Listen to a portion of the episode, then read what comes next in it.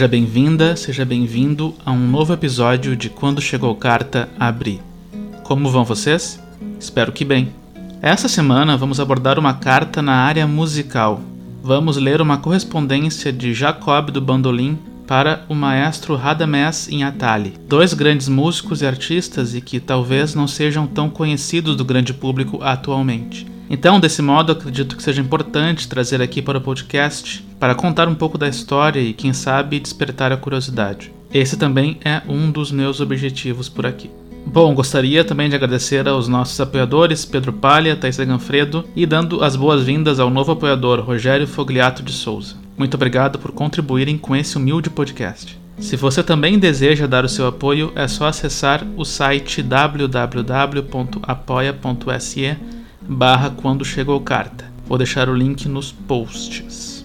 Meu nome é Rafael Glória, sou jornalista e trabalho com jornalismo na área cultural e tenho interesse em pesquisa histórica. A plataforma principal para saber as novidades do podcast é o Instagram, então segue a gente por lá. É só procurar por Quando Chegou Carta.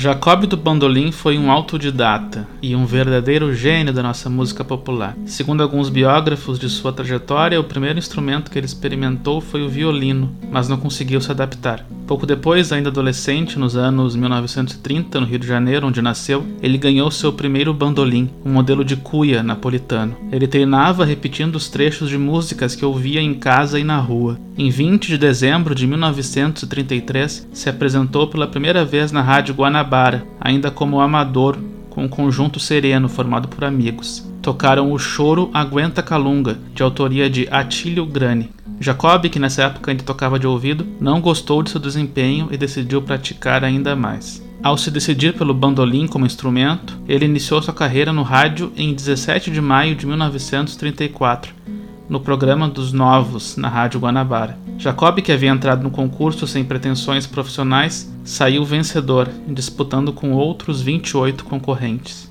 Com a vitória no concurso, ele foi chamado para revezar com o já consagrado conjunto de Benedito Lacerda, o Gente do Morro, no acompanhamento dos grandes artistas da época, entre eles Noel Rosa, Augusto Calheiros, Carlos Galhardo e Lamartine Babo. Seu conjunto passou a se chamar então Jacob e sua gente e era formado por Osmar Menezes e Valério Farias Roxinho nos violões, Carlos Gil no cavaquinho, Manuel Gil no pandeiro e Natalino Gil no ritmo.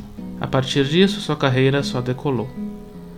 Já Radamés Atali foi um grande compositor, arranjador, maestro, pianista e violonista com vasta produção autoral, que abrange o popular e o erudito e que contribuiu com sua longa trajetória na rádio e na TV para a difusão da música brasileira, criando também novos arranjos para ritmos tradicionais. Ele se formou pianista em 1924 pelo Instituto de Belas Artes de Porto Alegre. No fim da década de 1920, mudou-se para o Rio de Janeiro. Sem recursos para se dedicar exclusivamente à carreira de concertista, toca viola e piano em orquestras de teatro e da Rádio Clube do Brasil, se aproximando assim da música popular, trabalhando também como arranjador. Em 1936, então, ele se torna maestro e arranjador na Rádio Nacional, onde permanece por cerca de 30 anos. Ali cria a Orquestra Carioca, dedicada exclusivamente à música brasileira. Acrescida de dois violões, cavaquinho e vasta percussão, dá origem, em 1943, à Orquestra Brasileira de Radamés em Atalho. Sua proposta é dar um ar mais brasileiro às orquestrações. Segundo a sua página no Itacultural, Radamés sistematizou uma nova forma de orquestrar o samba ao transferir a cadência rítmica, inicialmente executada pela percussão, para o naipe dos metais. O riff de Aquarela do Brasil, executado pelos saxofones, é um marco nesse processo. Agora chegamos ao momento da carta, na primeira metade da década de 1960. A história começa antes. Entre o final de 1956 e 1958, Radamés em Atari escreveu Retratos, uma suíte para bandolim, orquestra e conjunto regional, onde homenageou em cada movimento um dos quatro compositores que considerava geniais e fundamentais na formação da música instrumental brasileira: Pixinguinha, Ernesto Nazaré, Anacleto de Medeiros e Chiquinha Gonzaga. Então, no primeiro movimento, Radamés traz um choro baseado em Carinhoso, grande sucesso de Pixinguinha. Segundo o artigo científico Ernesto Nazaré, e a valsa da suíte Retratos de Radamés em Atali, de Luciano Chagas Lima, da Universidade de Montreal, Radamés tinha muitos amigos músicos e costumava o compor, dedicar as peças para eles. A suíte Retratos, então, foi dedicada a Jacob do Bandolim, a quem Radamés nutria muito apreço. A primeira audição se deu na Rádio Nacional, curiosamente tendo como solista não Jacob e nem sequer um bandolinista, mas Romel Seibel, o Chiquinho do acordeon, que executou a parte do bandolim ao acordeon. Para poder tocá-la, Jacob teve que aprofundar seu estudo em teoria musical, que, segundo o site do Instituto Jacob do Bandolim, ele começou apenas em 1949. Para isso, ele contou com a ajuda de Chiquinho do acordeão e, é claro, da própria obstinação. Convicto em conseguir tocar, Jacob passou anos estudando a gravação. Na época, ele conseguiu registrar a estreia radiofônica de Retratos, interpretada por Chiquinho na Rádio Nacional no final da década de 50, e a partir daí estudou a obra continuamente para enfim gravá-la somente em fevereiro de 1964. Em agosto de 1964, Jacob fez a primeira audição pública de retratos, acompanhado pela orquestra da CBS, tendo Radamés como regente, no saguão do Museu de Belas Artes, no Rio de Janeiro. Em outubro de 1964, Jacob escreve essa carta a Radamés para contar como foi a trajetória do aprendizado e também para agradecer. Vamos à leitura.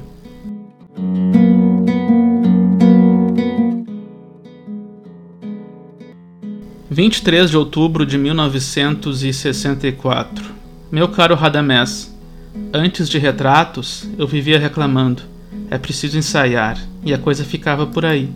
Ensaios e mais ensaios. Hoje, minha cantilena é outra.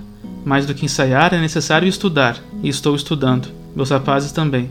O pandeirista já não fala em paradas. Seu Jacob, o senhor aí quer uma fermata? Avise-me também se quer adágio, moderato ou vivace. Veja, Radamés, o que você arrumou. É o fim do mundo. Retratos. Valeu estudar e ficar fechado dentro de casa durante todo o carnaval de 1964, devorando e autopsiando os mínimos detalhes da obra, procurando descobrir a inspiração do autor no emaranhado de notas, linhas e espaços, e assim não desmerecer a confiança que em mim depositou em honraria pródiga demais para um tocador de chorinhos. Mas o prêmio de todo esse esforço foi maior que todos os aplausos recebidos em 30 anos. Foi o seu sorriso de satisfação. Este é que eu queria, que me faltava e que secretamente eu ambicionava há muitos anos. Não depois de um chorinho qualquer, mas sim em função de algo mais sério. Um sorriso bem demorado, em silêncio, olhos brilhando.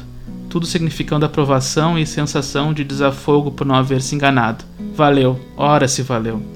E se até hoje existia um Jacob feito exclusivamente à custa de seu próprio esforço, de agora em diante há outro, feito por você, pelo seu estímulo, pela sua confiança e pelo talento que você nos oferece e que poucos aproveitam.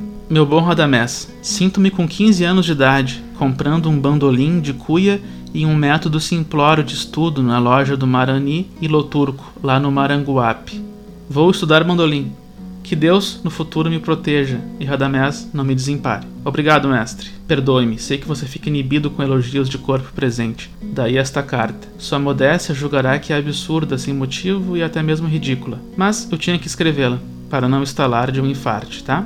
Mando-lhe o dossiê para que pelo menos você o mostre à família. Devolva-mo, se puder, segunda-feira no cartório, lá pelas 15 horas, para irmos à Colômbia. Assuntos: São Paulo e Prêmio Nacional do Disco.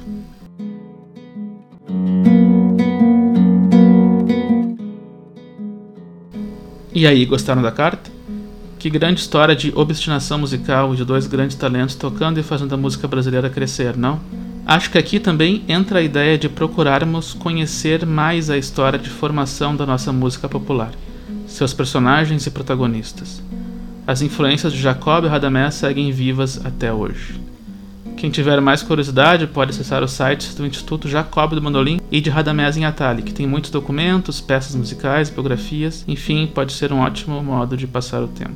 Para a produção desse podcast, contamos com uma leitura da carta presente no site Instituto Jacob do Bandolim. Também retiramos informações do site Itaú Cultural e da página oficial de Radamés em Atalho, além do artigo acadêmico escrito por Luciano Chagas Lima, da Universidade de Montreal.